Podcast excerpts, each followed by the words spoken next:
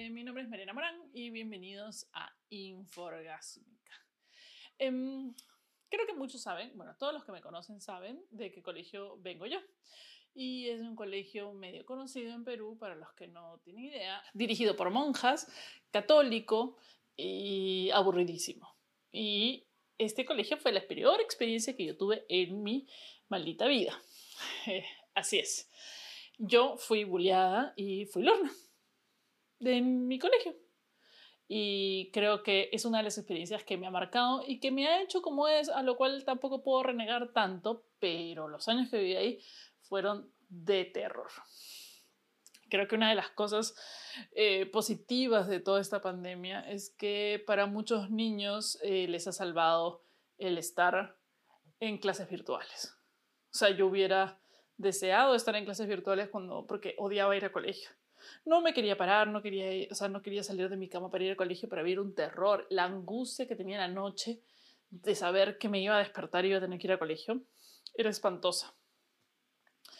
Y muchos de los niños no pueden lidiar con tanta presión siendo tan jóvenes, sobre todo cuando estamos en una etapa o están en una etapa en que es, lo que tienen que hacer es conocerse a sí mismos, saber qué son, cómo son durante esa etapa formativa de empezar a conocerse a sí mismo, sobre todo en la adolescencia, aparece un externo o unos externos que básicamente le empiezan a decir o le meten en el cerebro qué es o cómo es o cómo se comporta y que eso está mal y que no encaja con el resto de personas del mundo. Entonces, el bullying es una de las cosas más perjudiciales que te puede pasar en, tu, en el colegio. Muchos de los que de repente están viendo esto dicen, van a decir cosas como, ay, este, pero todos nos han bulleado o hemos bulleado todos. Y eso no hace que está bien. Y tampoco lo puedes decir como un loro y una excusa cuando te hablan del bullying. O eh, alguien puede decir, a mí me hizo más fuerte. Bueno, a ti, bien, te felicito. Veo que no estás yendo terapia. Eh, pero algunas otras personas tienen diferentes niveles de sensibilidad en la vida eso hay que tenerlo en cuenta. Entonces de repente a alguien le cagaba, le zurraba o le llevaba el pincho que lo buleen, pero otra persona no. Y no todas las personas tienen esa capacidad y no se puede esperar de todas las personas esa capacidad. Hay un montón de gente que dice, no, claro, pero mira, ellas, puta, el colegio le pasó Regia porque le llegaba el pincho lo que las demás chicas dijeran de, de ella. Bueno, no todas las personas hemos tenido esa capacidad y no todas las personas pudimos salir de eso y tuvimos que vivir años de infierno, eh, de ir a un sitio en el cual sabíamos que todos los días, constantemente y como rutina, un grupo de personas nos iba a insultar, nos iba a mm, menospreciar de alguna manera sutil o pasivo-agresiva, que era lo que más dolía o lo más horrible. Porque cuando tú encarabas a la persona negaba todo y tú eras te gaslighting, digamos. Tú eres la persona loca, te estás inventando eso. Nosotros solo queremos ser tus amigas, tus amigas. Tú eres una, una loca, ¿por qué te estás poniendo así? Es una cosa de terror. Y es una forma de abuso sistemático que ocurre en los colegios. Entonces, como decía, creo que muchos de los niños eh, y adolescentes han celebrado que de repente estemos en pandemia por eso porque digamos que la educación virtual ha detenido un poco el bullying en algunos aspectos. Y para muchos niños, si bien para algunos de nosotros que hemos pasado bullying lo consideramos gracioso, o la gente que ha visto lo ha considerado gracioso, o te enteras que se burlan de un niño del colegio de tu hijo y te parece gracioso, hay muchos niños que no sobreviven ese, ese periodo porque su sensibilidad y su relación con el mundo es tan sensible y tan delicada que cualquiera de esas cosas puede desencadenar un episodio de depresión tan grande del cual ya no pueden salir. Y no pueden eh, reinsertarse en la sociedad como normalmente lo haría una persona.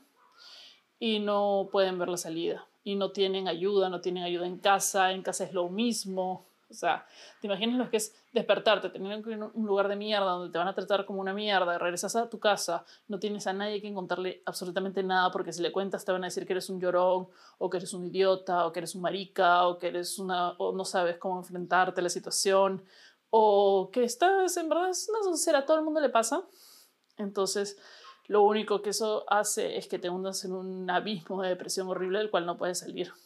y si no tienes apoyo en casa o de repente si no tienes ni siquiera amigos con los que puedes recurrir, porque al final una de las cosas que me salvó a mí es que encontré amigos, amigas que eh, los cuales me pude refugiar y ya huir de todo eso.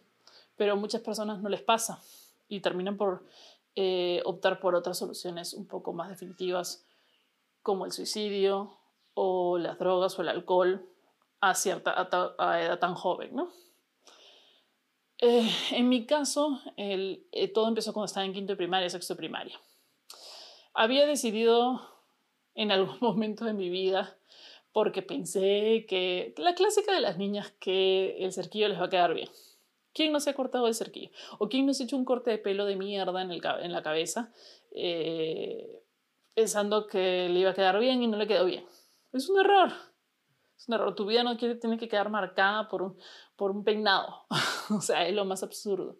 Eh, yo me corté el cerquillo en alguna época, no me quedó bien. En esa época todavía éramos muy chicas y no se la habían agarrado conmigo pero cuando para emparejar el largo de ese cerquillo decidimos con mi madre cortarme el pelo casi a la altura que lo tengo ahora, un poco más corto, peinado que después de mucho tiempo usado y era un éxito el peinado, era un hit. En esa época no parece que... Entre el hecho de que no en mi casa no compraban un buen champú, nadie se preocupaba de eso y qué sé yo, mi pelo estaba muy mal, muy maltratado, muy dañado, y yo era de un colegio de mierda, en el cual existen niñas de mierda educadas por madres de mierda que piensan que la apariencia física es todo. Y que, este, y que si no encajas en las estructuras de estas personas, hay que burlarse de ti. Menospreciarse para sentirse mejor uno mismo. No sé qué rollos habrán tenido estas chicas en sus casas que necesitaban llegar al colegio y sentirse superiores. De repente sus casas eran una mierda, pero en ese momento a la que le hicieron daño fue a mí y no tenían ni razón ni motivo para hacerlo. Entonces, claro, yo llegué al colegio con esto, para colmo se había estrenado Jurassic Park, que en verdad después van a entender que, cuál era la relación, pero no, y dinosaurios. Entonces, esas eran las, cosas que, que, habían sucedido alrededor del momento en que empezaron a bolearme. ¿Y cómo lo hacían? Pues cada vez que yo caminaba por los pasadizos del colegio, hacían ruidos de dinosaurio porque un grupo de cuatro o cinco chicas habían decidido podarme dinosaurio.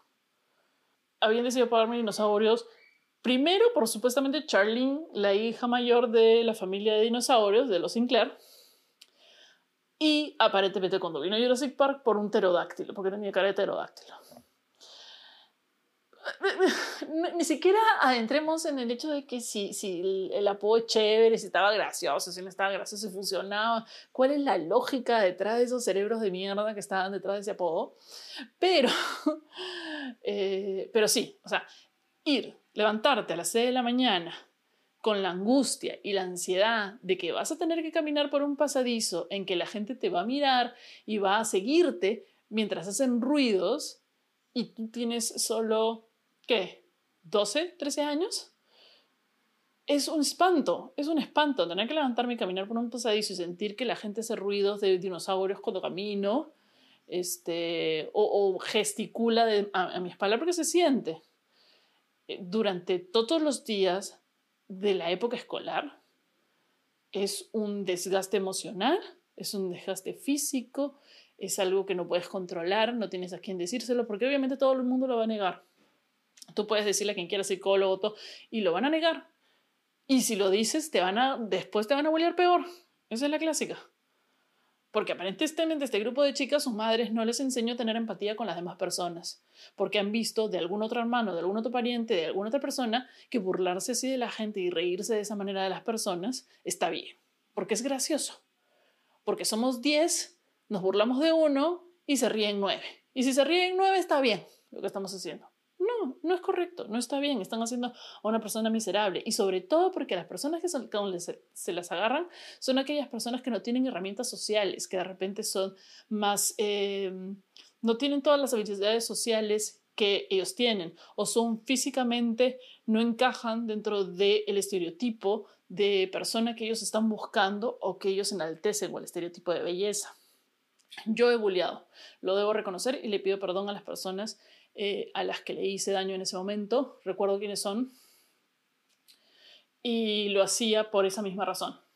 No es una justificación, pero cuando te bullean, se convierte el bullying, se convierte en una especie de estructura de poder, en el cual, eh, por lo menos si yo tengo a alguien a quien bullear debajo, no estoy tan debajo en la escala evolutiva de estas, de estas cosas. O sea, si yo puedo bullear a alguien más, si por lo menos hay uno por debajo de mi escalón, ya no estoy tan mal.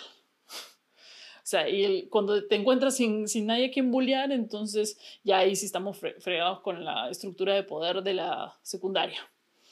Entonces, este, esa fue mi vida durante quinto primaria, primero, segundo, hasta tercero de media, donde eh, se abrió el grupo de la banda del colegio y había un, un lugar, había un lugar donde yo podía ir y podía estar en ese sitio sin que estas personas en el, en el receso, en el almuerzo, en, en, cualquier momento del día se burlaran de mí. Había momentos en que me sentaba en las bancas del colegio a almorzar y un grupo de cinco personas que nunca me había hablado en la vida y que nunca me hablarían, se sentaban a ver, ¿qué comes? ¿Qué estás haciendo? Y, y tú sentías la tensión, o sea, no estaban haciendo nada eh, que se les pudiera culpar, pero estaban ahí para ponerte tensa, para estar, estaban burlándote de una manera pasiva agresiva y era horrible. Eh, decían, ¿has visto la, la película de, de, Jurassic Park? Y yo ya sabía a qué se referían.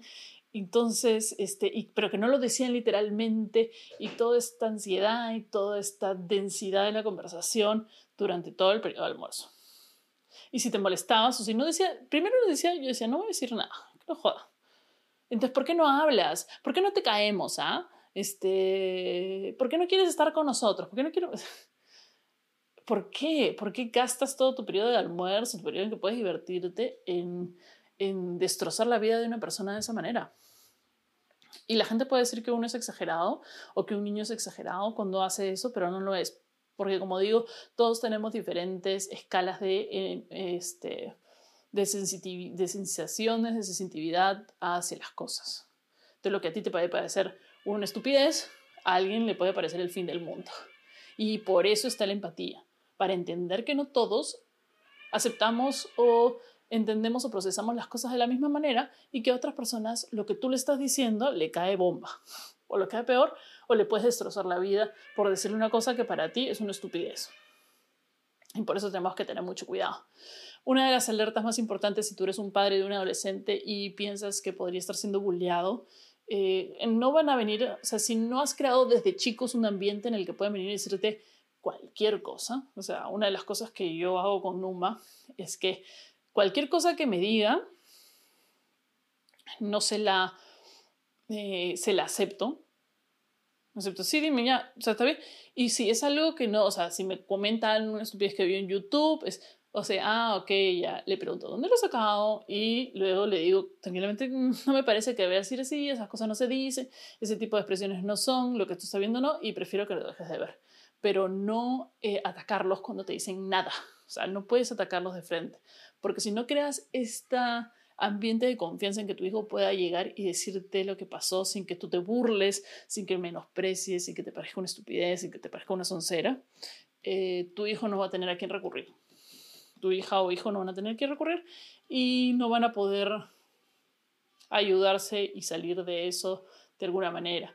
Una de las alertas más importantes es que si tu hijo de buenas a primeras no quiere ir al colegio, se levanta un día y no quiere ir al colegio y sientes que tiene una especie de depresión o está como muy dormido o realmente quiere dormir todo el día, está teniendo un, periodo, un, un momento depresivo.